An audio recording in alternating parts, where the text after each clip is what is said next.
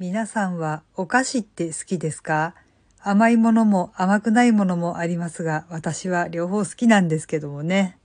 小腹が空いた時とかにちょこちょことつまむのが基本かなと思うんですけど、中にはそのお菓子が主食という、ちょっと大丈夫かなって心配になるタイプの方もいるみたいなんですけれども、まあお菓子は基本的に私は完食というか、まあちょっと気分転換につまむかな的なものではあるんですけれども、特にやっぱり甘いものはたくさん食べがちですよね。どうも、あじたまです。甘いものね、私はまあ量は食べられないんですけれども、種類をたくさん食べるのが割と好きです。特に輸入菓子とかでね、あ、これ見たことない。こんなのあるんだ。どんな味がするんだろうってね、結構ワクワクしながら輸入食材のお店をうろうろするのが好きなんですけど、あれってなんていうか個人的に、まあ、あくまでも私の主観での話なんですけれども、当たり外れってありますよね。今回はちょっとそんなお話をしてみたいと思います。まあ、輸入食材のお店ね、だいたいカルディなんですけれども、そこをうろうろしていると、割とクッキーとかビスケットとかチョコレートとかがどっさり並んでいる棚があるんですけど、あまり買う機会は少ないんですけれども、たまにちょっとなんとなく心惹かれるものがあるので買ってみるんですけどね。十中八九甘いんですよ。いやまあもちろん甘いのを承知で買うんですけど、私が想像している5倍ぐらい甘いので、大抵しまったって思っちゃうんですよね。いや、これはあくまでも私個人的な話ではあるんですけれどもね、この甘さがいいのよっていう方もいらっしゃるだろうし、まだまだ甘さが足りないっていう方もいらっしゃるのかもしれないけど、少なくても私は甘くて困る。どうしようこれ。全部食べられるかなっていうものが7割ぐらいかな。これは夫が教えてくれたんですけど、大抵のものというのは甘くないと売れないんだって言ってました。そうかもしれない。だってお菓子じゃないもの、例えばそうだな、煮物とか？卵焼きとか？あと何があったかな？とりあえずお惣菜って大体一口目がうわ甘いっていう印象があるんですけど。まあもちろん辛い味付けのものっていうのもあるんですけれどもね、先に揚げたものたちっていうのは大抵最初の一口がうわ甘っていう感じですね。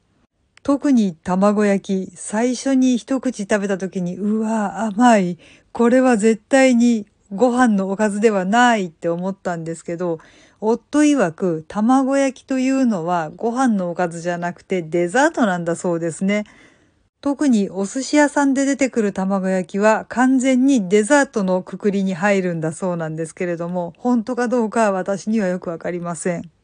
ちょっとね、正直本当にお惣菜として売られてる卵焼きのあの甘さはね、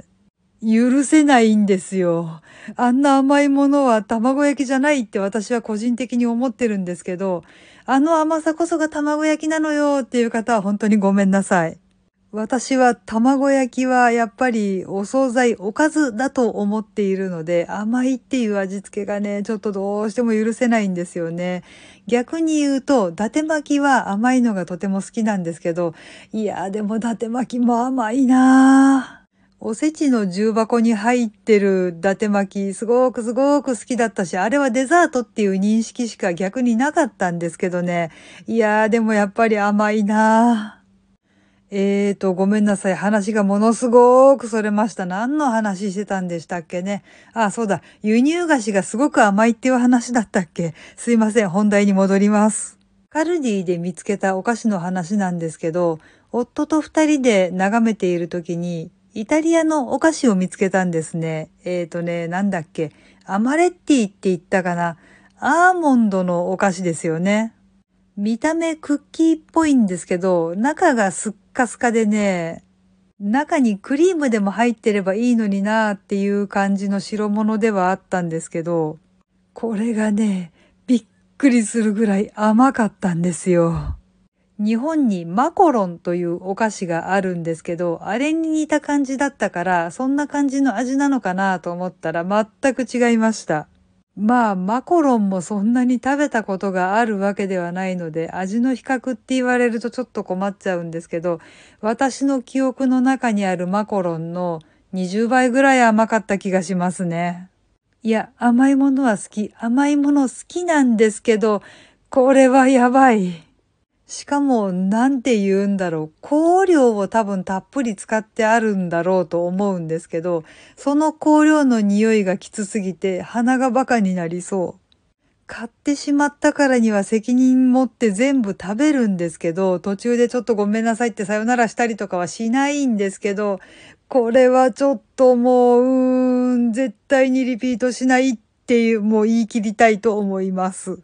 まあ、これはもう私の主観なので、いやー、こんな美味しいものがこの世の中にあるなんてっていう方は本当にごめんなさい。でも、ちょっと私とはお友達になれないかもしれません。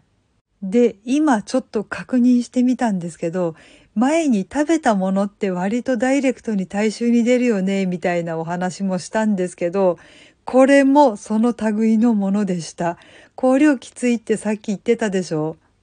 めっちゃ大衆に出ます。すっごいなんかその香料の匂いが体中からします。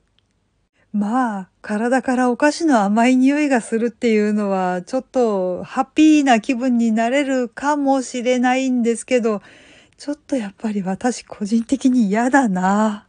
それこそなんか中学生とか高校生とかの若い可愛い女の子だったらいいけど、私間違ってもそんな年齢じゃないんでね。甘ったるい匂いがするおばちゃんとかちょっとシャレにならないんだけどな。これはちょっと本当に残念ながら失敗としか言えないですね。まあ、個人差だなっていう気はするんですけれども、本当に当たり外れっていうのはあるなーって思いました。でもこれ買ってみるまでわからないしなそのギャンブル性が楽しいっていう部分はあるんですけれども、ここまで大外れに当たってしまうと、ちょっとやっぱり考えてしまいますね。はい。というわけで、今回は輸入菓子には要注意っていうお話になってしまいました。最後まで聞いてくださって本当にありがとうございます。